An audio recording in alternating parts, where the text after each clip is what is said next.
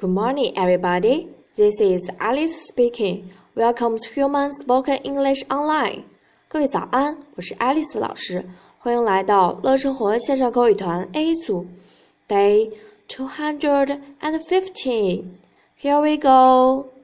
小萌不知道今天星期几了，他想去问问小新，可是该怎么问呢？OK，我们就跟着小萌一起去问问小新，今天到底星期几了？What day is it today? Today is Monday. 小萌问的是，What day is it today? What, what, day, day, is, is, it, it, today, today.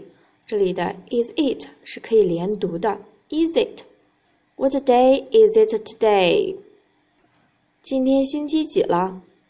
小新的回答是：Today is Monday.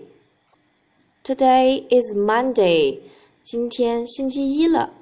Today, today is is Monday, Monday, Monday 星期一。Today is Monday. 今天星期一了。